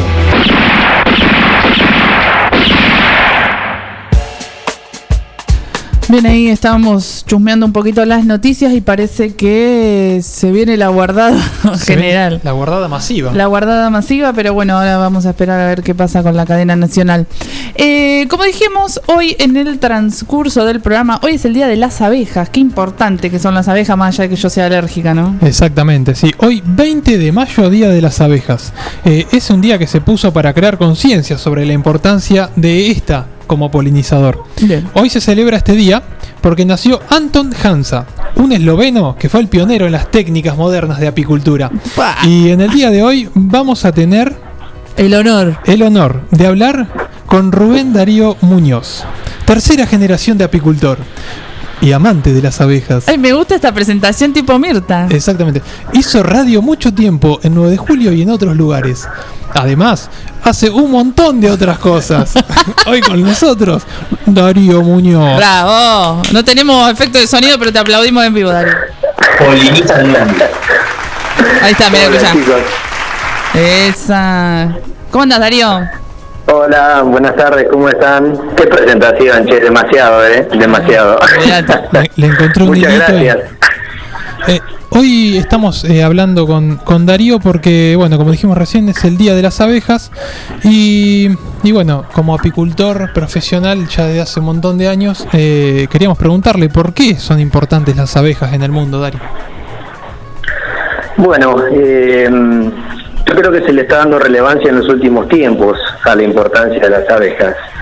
Incluso te diría que para nosotros los apicultores, eh, que bueno, que en un principio de nuestras carreras o lo que nos enseñaron o lo que heredamos en nuestra educación apícola en el ambiente familiar, siempre fue la idea de tener este, colmenas para, para tener un ingreso económico, ¿no? A través de la provisión de miel. Eh, últimamente, bueno, se ha descubierto o se ha confirmado algo que ya estaba descubierto, eh, la importancia de las abejas para la producción de un montón de alimentos, de la mayoría de los alimentos, eh, los que dependen directamente los que son vegetales, por ejemplo, frutos, semillas, por el trabajo que hace la abeja de la polinización, que es recorrer este, las flores de diferentes especies y llevar este, el polen en sus patitas, que es el que logra la fecundación de nuevos frutos. Así es. ¿Y cuánto tarda, Darío, una abeja para dar miel? ¿Sabes qué pregunta me estás haciendo? ¿Cómo? ¿Vos qué hiciste para cómo entra la colmena otra vez? La última abeja que criaste, Darío. ¿A ¿Cuánto qué tarda la la abeja para dar destetaste? miel? no, este, está bien. Las abejas trabajan en la producción de miel eh, en los meses de primavera y verano, ¿no? Son los meses eh, en los que las plantas eh, florecen y por la temperatura ambiente pueden segregar su néctar. Eh, ese néctar es el, el- el que es, digamos, lo que buscan las abejas para producir su alimento. Es una contraprestación, hablando, digamos, con términos eh, técnicos actuales. Las abejas van en busca de su alimento y ofrecen el servicio de polinización a las plantas. ¿Mm? La naturaleza es tan sabia que ha logrado conjugar estas dos partes fundamentales este, en, en la bueno en la, en la vida de, de la naturaleza. De hecho, eh, bueno, eh, las estadísticas dicen que el 70% de los alimentos que consumimos están polinizados por las abejas. Ahí va. Eh, te decía, el tiempo de la producción eh, es en verano y todo va a depender de la abundancia de néctar que haya en las distintas regiones geográficas para la producción de miel.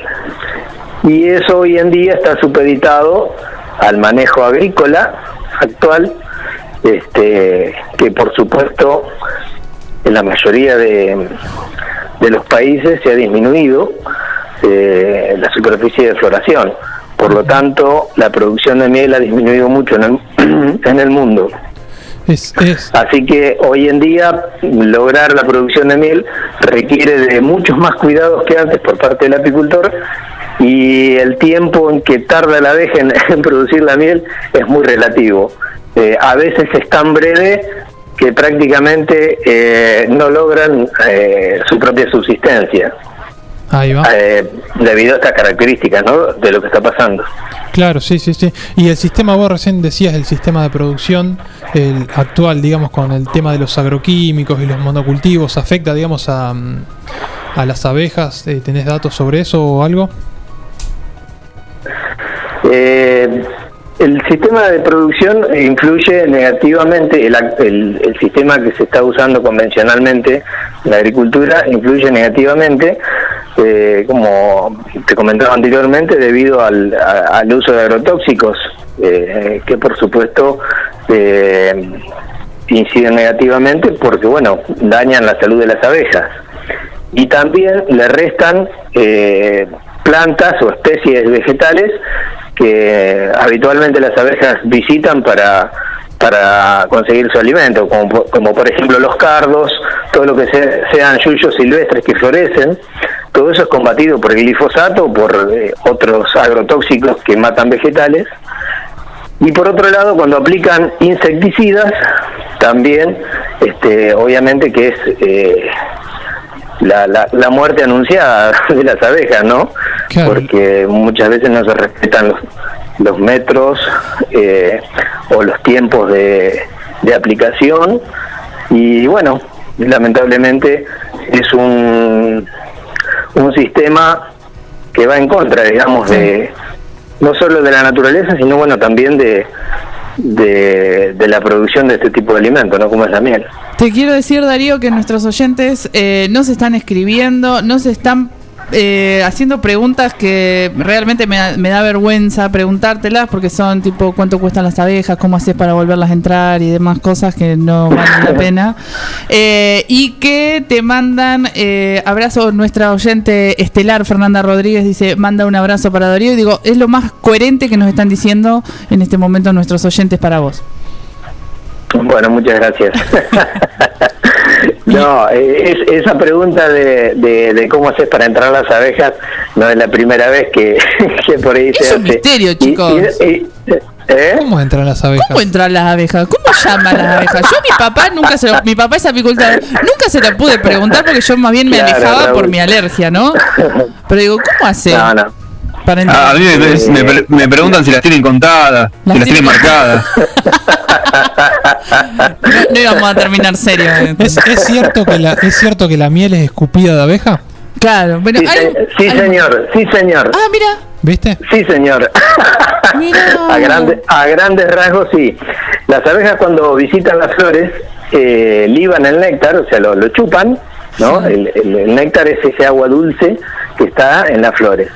Llenan su buche para trasladarlo hacia la colmena. Cuando llegan a la colmena, lo depositan en los panales. Pero ese néctar tiene un alto porcentaje de humedad. Para bajar esa humedad, las abejas tienen que ventilar y a su vez eh, libar varias veces y descargarlo a ese néctar. De esa manera logran quitar la humedad y agregarle enzimas propias de, de la abeja que hacen también a la calidad de la miel.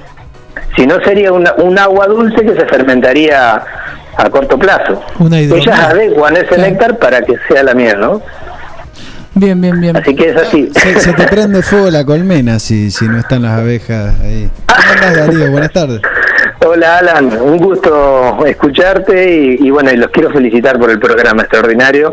Este, Me gusta, me gusta para que- todos los integrantes del programa. Muy lindo. Y acá además tenemos a una persona que ha estudiado mucho para hoy, ¿sí? Y, y nos trajo datos sobre las abejas africanas y demás. Africanizadas. Sí, lo escuché. Africanizadas. Y además nos, te- nos tiene un dato que nos va a dejar, eh, dicho mal y pronto, eh, de culo. Espero no haber dicho muchas pavadas o muchas barrabasadas acerca de las abejas africanizadas. Traté de ser lo más. eh, de entenderlo yo también cuando lo estaba explicando. No soy apicultor. No, está bien, está bien. eh, el tema de la abeja afri- africanizada yo no conozco mucho en detalle, eh, pero bueno, es, sí, es la raza con comportamiento defensivo eh, más eh, fuerte, digamos, ¿no? Dentro de las apis melíferas, que son, bueno, las abejas que conocemos, ¿no? De todas maneras, en nuestro país yo no tengo registro de que haya habido enjambres puros, digamos, de ese tipo de abejas que describían.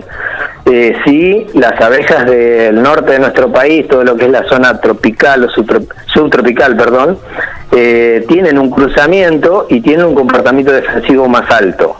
Me he topado con algunas enjambres silvestres que por ahí se meten en, en material de colmena cuando hemos este, hecho transhumancia en la zona norte de Córdoba, sur de Santiago del Estero.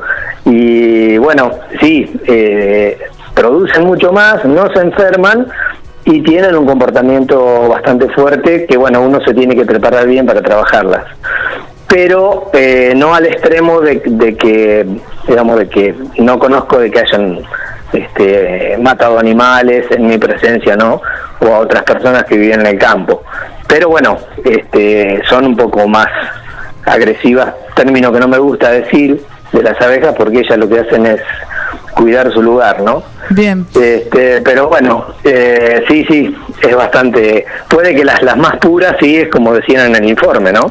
Que sea así, obviamente. Escúchame, Darío, mira, nos quedaron un montón de cosas. La verdad, hoy eh, vimos que era el Día de las Abejas, nos pusimos a investigar un poco. El Ronald dijo, llamemos a Darío, pero yo voy a, voy a producir en el aire y voy a decir, Darío, te tenemos que volver a llamar.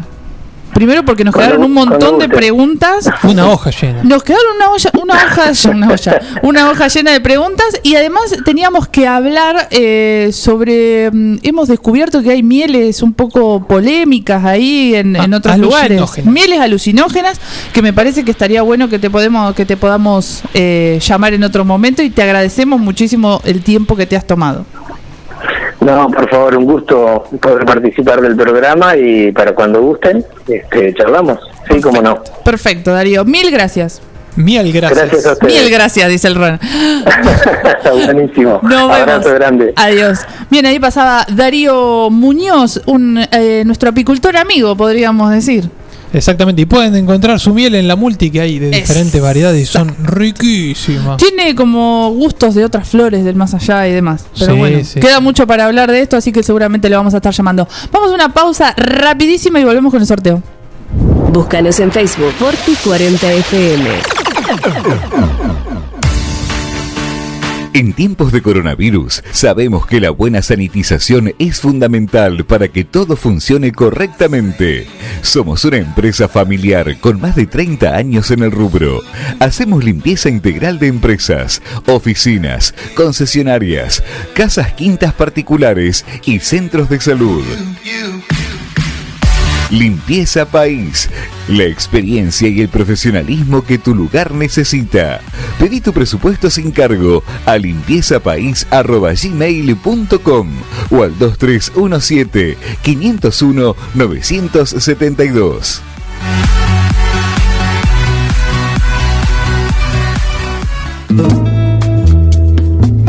Multiversidad de la tierra, variedad de productos de la autogestión y la agroecología. Cocinería integral, panificados, sándwich vegetarianos e integrales, untables vegetales, feria de verduras y plantines, libros libres y ropa inclusiva, talleres con medidas de protección, porque la autogestión es una forma de vida. Estamos en Freire 1124, Multiversidad de la Tierra.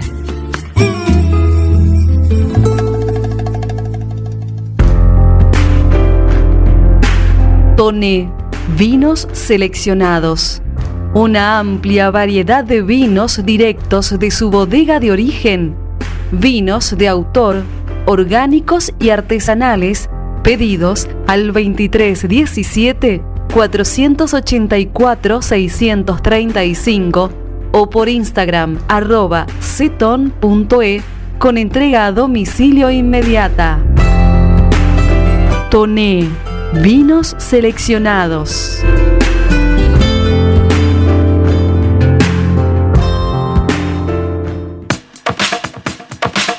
Tecnoquelo.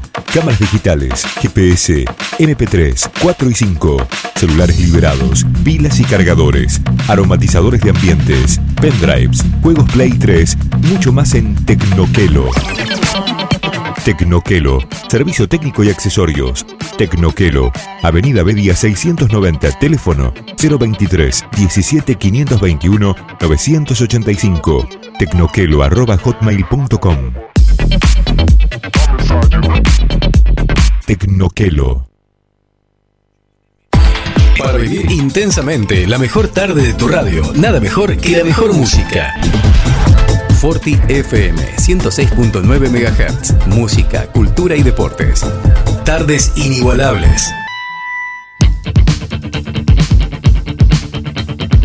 Tengo miedo de que tengamos que tomarnos un barco para poder irnos a nuestros hogares. ¿A qué hora Eh, pasa el barco de las acá- 19? Sí, la verdad. Ay, por Dios, tenemos que conseguir efectos porque esto de hacerlo con la boca es... En la góndola 20. Se van a, se van a su casa en la góndola de las 20. Exacto, exacto. Está eh, poniéndose picante eh, la calle. Eh, muchísima, muchísima gente, como todos los jueves, nos escribió a nuestro Instagram, arroba demasiado tarde, guion bajo radio, eh, para contarnos qué es lo que hacen mal. Exactamente. Muchas cosas. Muchas cosas hacen mal. mal. Nos han dicho, ahora vamos a ir nombrando de a poco, pero vamos a hacer el sorteo. Así. As- Acá tenemos, por ejemplo, budín de algarroba. Ahí Budín bien. de algarroba. Qué difícil que te uno. quede bien. La... Ahí toma. Eh, Uh, mira. A, mí- a mí me cuesta mucho, tío, perdón. No, me, me el que pedo. acá tenemos al primer ganador o ganadora de este sorteo. Es arroba Bea Malicia. Arroba Bea Malicia. ¿Qué, Que no sabe hacer Bea? Saltar a la soga. Soy pésima, puso. Saltar. Yo no, no me acuerdo cuándo fue la última vez que salté a la soga.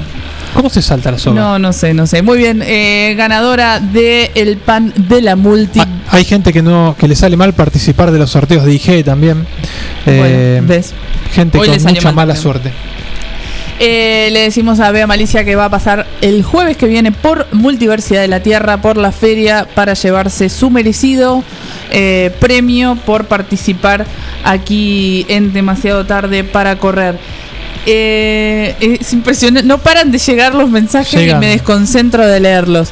Eh, le mandamos un saludo a todos los que participaron en el día de hoy, que fue un programa cargadísimo. Vamos a ver qué pasa ahora cuando habla Alberta. A ver qué dice, vamos a ver qué pasa ¿Qué acá. pasará, señor? Eh, no sé, vamos a ver qué pasa si volvemos, si no volvemos, si lo hacemos de nuestras casas, si no sabemos. O vamos a volver, están cantando. Atención, atención con los vientos huracanados en Carlos Casares. Oh. eh. Bien, eh, muchas gracias por participar el señor Bruno Choconi como siempre y nos debe lo de la miel alucinógena. Está muteado Bruno. Está muteado Bruno. Ahí está. Bueno, no, se le trabó la computadora, No pero puede está diciendo que... eh, ¿Se enculó? ¿Se enculó? Sí. Hola, hola, hola, hola. Ahí está. Me- Ah, ahora me estaba corriendo para. Te agarramos justo cuando decías que estabas perdón. respirando por otro lado. ¿Por qué estás tapado con una toalla nada más? No, Estaba probando respirar por el ano, pero Bien, no, sé, bien, no bien, pude. bien. Les Eh, prometo que lo de la miel alucinógena queda pendiente porque es un tema interesantísimo. Por favor, por favor. Gracias Samuel eh, otra vez por estar acá. Mandale un saludo a vos, a Sami que te está escuchando. que- ah, vaya a saber a qué horas serán allá, ¿no? Sí, tengo que ir. Lo- Lo tengo que ir a, lo tengo que ir a visitar. Tengo un temita ahí con la visa, pero. Vamos todos. Muchas gracias a ustedes por invitarme, chicos. No, por favor, como siempre. Eh, Alan Gustavo, como siempre, en las perillas, que hace seña, como si estuviéramos en un programa de televisión, como siempre. Como si, como si el operador estaría fuera de- del estudio. Claro, Le mandamos un saludo a nuestro operador de la mañana, Miguel Bengoa, que le pasan cosas. Ya va a volver. Ya va a volver. Ronnie, gracias por estar a mi lado. Por favor, Por gracias a ustedes. Y ahora nos vamos nadando y nos vamos escuchando un tema musical hasta el jueves que viene. Chau, chau.